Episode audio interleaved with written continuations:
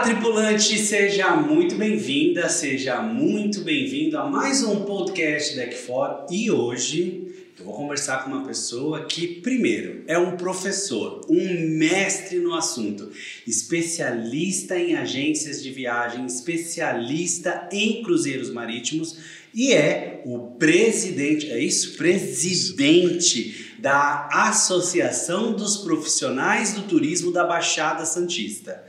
Eduardo Silveira, que honra você ter separado uma horinha do seu dia para estar tá aqui comigo nessa retomada, nessa reinvenção desse projeto que você sabe que é tão importante para mim.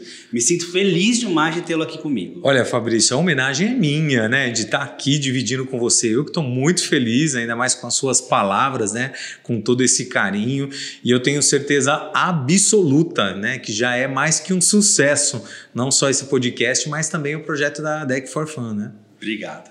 Conta para mim como uh, uh, você ingressou, porque você já trabalha há muitos anos nesse mercado, e nós nos conhecemos, nos, nos encontramos nas viagens, nos navios, você levava, levava os seus grupos, seus clientes super apaixonados pelo seu trabalho, super informados, eles já chegavam sabendo onde ficava tudo dentro do navio.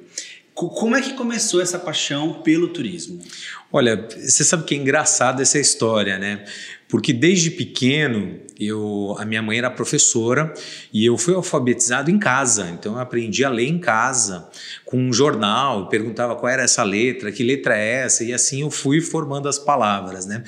Então, até onde eu tinha consciência, para mim, quando foi a, a, decisão né, de seguir uma carreira, eu ia trabalhar com jornalismo, era a área de comunicação que eu queria. Mas aconteceu ali naquele meio do caminho que eu encontrei o turismo, ou o turismo me encontrou. Acho que eu fui atropelado pelo turismo, né? Aquelas histórias de família em que de repente é, meu pai, que tinha alguns negócios, acabou num negócio e numa dívida de uma pessoa que foi pagá-lo, pagou com um ônibus. A pessoa não tinha o dinheiro e, olha, pode levar o ônibus. Era um ônibus de turismo. Então você imagine, se o ônibus ficou na porta de casa, acho que uns três meses, né? Até que um dia a esposa do meu pai, minha madrasta, a Selma, que era professora, falou para o meu pai assim: Olha, Zé Carlos, vou pegar esse ônibus, o ônibus está parado, é, vou levar meus alunos no cinema. E aí começou. Aí um dia era o aluno para o cinema, e aí, daqui a pouco, o pessoal do bairro onde tinha a escola começou a pedir para a professora: olha, professora, aquele ônibus, né, que a senhora tem, legal, dá para levar a gente no play center, dá para levar em algum parque? E assim começou o turismo. Então eu falo que o meu turismo foi o turismo mesmo da prática, né, do dia a dia turismo rodoviário mesmo. É, eu brinco que tem até no começo da minha carreira, né? Eu falo que eu sou muito abençoado na carreira, porque logo no começo, no, no primeiro ano, eu cheguei aí para Aparecida do Norte num único ano mais de 200 vezes. Meu num único Deus ano. Para você ver como era o nosso turismo, como era carente o turismo, como as pessoas queriam viajar, elas queriam sair, né? Fazia bate-volta. E eu fui me envolvendo com tudo isso. E aí, em dado momento, eu, eu senti essa necessidade de profissionalizar, de conhecer outros destinos. E aí eu acabei conhecendo a Carisma, que era uma operadora rodoviária. Fui até a Carisma e numa conversa lá onde eu fui fazer um orçamento de uma viagem, eu fui contratado para trabalhar. e assim surgiu o amor e essa paixão. Então, por isso que eu falo que o turismo me escolheu, na verdade. Você é, você é um agente de viagens que deu muito certo na sua, na sua carreira, na sua profissão, e hoje você é, é presidente da Associação dos Profissionais de Turismo da Baixada Santista. Isso mesmo. Eu falo assim que eu sou um técnico em turismo, né? Porque eu tenho muitos cursos de formação técnica, né? Além do, da própria prática do dia a dia.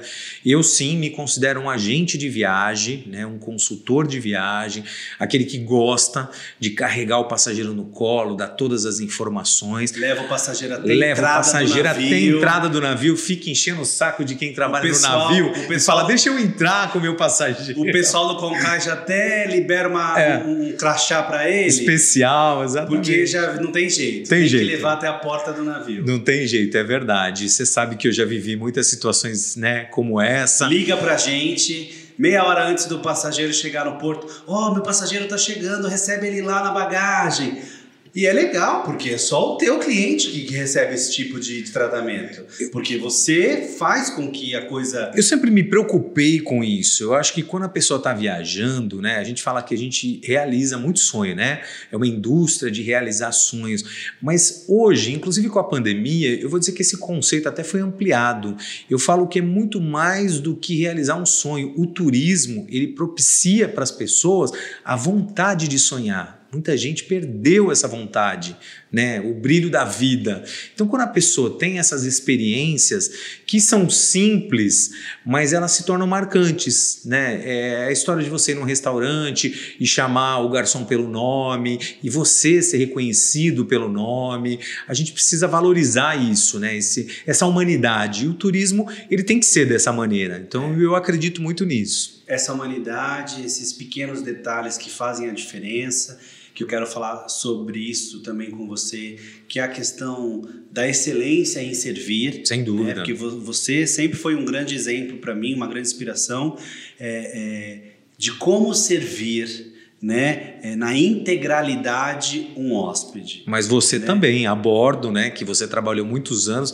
Então era era para nós, para mim que sou profissional de, então, vamos falar de terra, né, um agente de viagem, era muito importante, me dava muita segurança saber, olha, nessa temporada eu vou ter o Fabrício, a gente vai ter outros amigos, o Alexandre, o Marcelo, o Fábio, todo mundo trabalhando. Então a gente se conhece pelo nome e a gente já sabe e já manda tudo certinho, protocolos, documentos, né?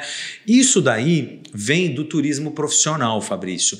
E também depende muito do cliente. O cliente hoje, ele tem que saber onde ele compra e com quem ele compra e como ele viaja. Quando você fala turismo profissional, é porque existe um turismo amador? Existe, existe um turismo amador, existem pessoas que se qualificam, né, como agentes de viagem ou guia de turismo e a pessoa não é preparada para isso, né? A nossa legislação, acho que a primeira coisa como um profissional, eu tenho que ter respeito à legislação. Então, o guia de turismo, ele é uma profissão regulamentada pela Embratur. A pessoa tem que fazer um curso, ela tem que estar habilitada para ser um guia de turismo. Um agente de viagens também, ele pode fazer um curso técnico. Uma pessoa que se diz empresária no turismo, ela tem que abrir uma empresa, ela tem que ser CNPJ, pagar imposto, emitir nota e ter o registro no Ministério do Turismo. Então, o turismo, ele nasceu amador, na verdade, né? E a gente vive uma fase de profissionalização ainda muito mais forte com a tecnologia e com a pandemia.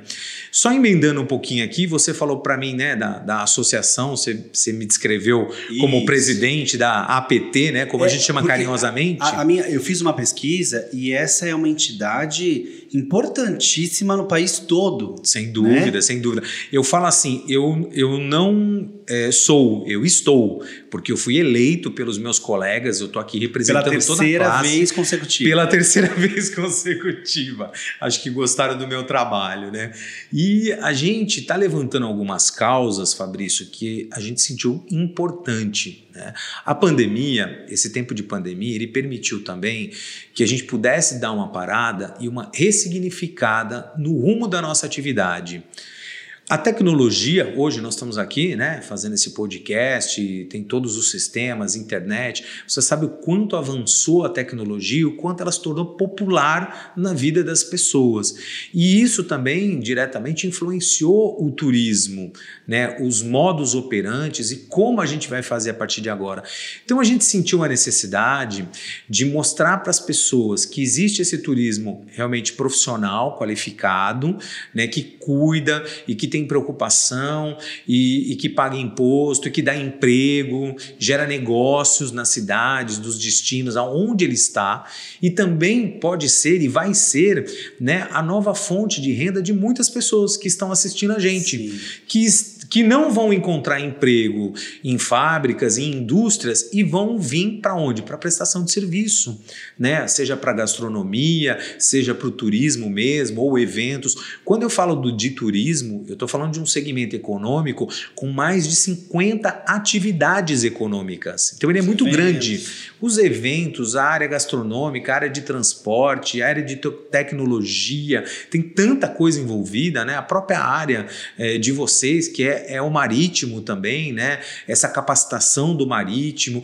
É, a gente sabe que o governo ele está em estudo, aliás, os governos mundiais estão em estudo para viabilizar uh, a exploração do mar nas costas, né? Então, no Brasil, ele tem um projeto que chama Amazônia Azul, uhum. onde ele está regulamentando isso. E aí também vai entrar o turismo náutico, né? O como a gente vai fazer, o como a gente vai visitar os lugares, reservas marinhas, como vai ser mergulho, como vai ser pesca. Basicamente, como é que é, como é que é o trabalho, como é que é a atuação de vocês? Vocês é, é, ministram treinamentos para as agências, para as agências não, porque são profissionais de todas as áreas do turismo, correto? Sim, correto, correto. E, a gente, o que, que, eles podem esperar da associação? Então, a gente faz um trabalho que a gente costuma dizer assim, que é amparo e defesa do profissional, né? Primeiro que a nossa profissão ela não é regulamentada, né? Ainda a gente espera e luta por isso. Essa é uma bandeira, né? Que todo o turismo, toda a nossa cadeia seja regulamentada possa ser certificada, inclusive. Claro. Isso é muito importante, né? Um passo à frente. Então, por conta disso, a gente agrega vários profissionais de vários segmentos, a gente une em defesa da classe, então a gente levanta bandeiras, causas que são importantes. Hoje mesmo, nós estamos atuando não só na frente da defesa dos cruzeiros,